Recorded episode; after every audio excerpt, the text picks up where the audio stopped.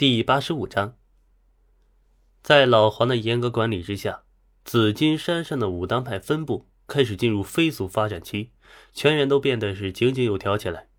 内部强化的同时，曹操对江湖的改造也显露出了极其锋利的獠牙。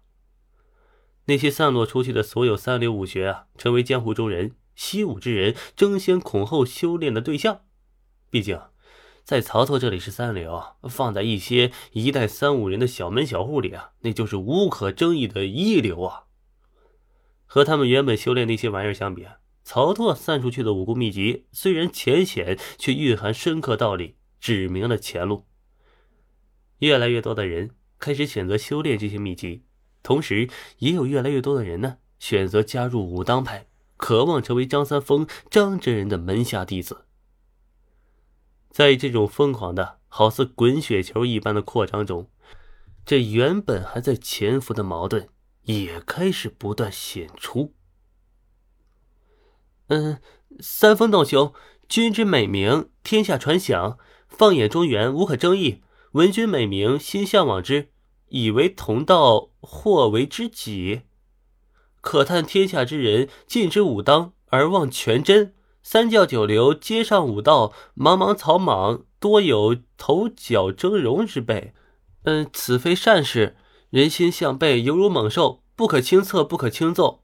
你我皆非凡人，临身此界，实为应劫，化劫而去，空留高阁，不可不警惕也。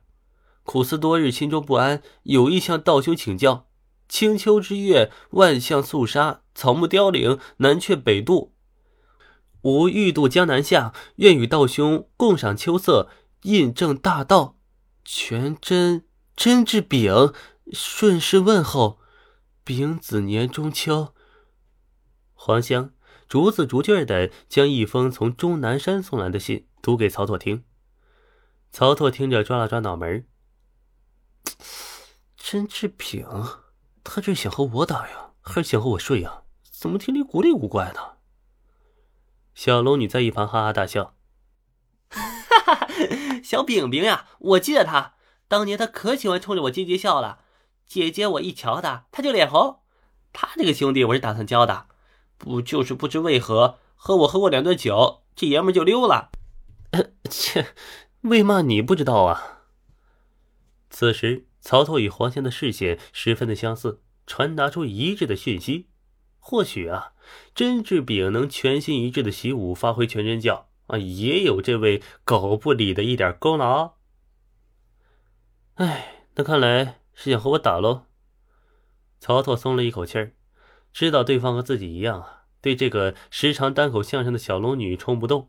曹操就完全懂了，甄志炳一定是个取向健康的好男儿。曹操已经向小龙女确认过了，他的魂也是女号。只是现实中出生的地点有些巧妙，他本人觉得一点都不奇怪，反而引以为傲。哎，来就来吧，我和他之间迟早有一战。曹操总结道：“武当与全真都属于道家，同样又都涉足江湖门派，争的呀就是江湖这块饼。这块饼啊，曹操的武当多吃一口，真治饼那块就得少吃一口。明面上是道理之争，实质上是利益之争。”毕竟继续这么发展下去啊，用不了几年，武当就成为当世第一大派，全面替代全真教了。甄志炳作为全真掌教，不可能就这么干看着什么也不做呀。不过他这也没说啥时候来呀，我也不能天天搁家里等着他吧。这事做的，嗯，有点次。曹操上上下下又刷了几遍战书，确定甄志明没有写下具体挑战时间。还是黄药师啊，老江湖懂得多。此时说道：“这是一份提前预约的告知书，等你回信，确认会应战之后，对方就会正式的公告江湖。至于时间地点嘛，都由你来定，毕竟他是挑战方。”曹操点头感慨一声：“哼，不愧是江湖名门正派，做事讲究。哎，就是麻烦了些啊。其实我吃个饭的功夫就解决问题了。”这么一搞，起码耽搁半个月啊！曹操又补充一句：“这话说的，在场众人都无言以对。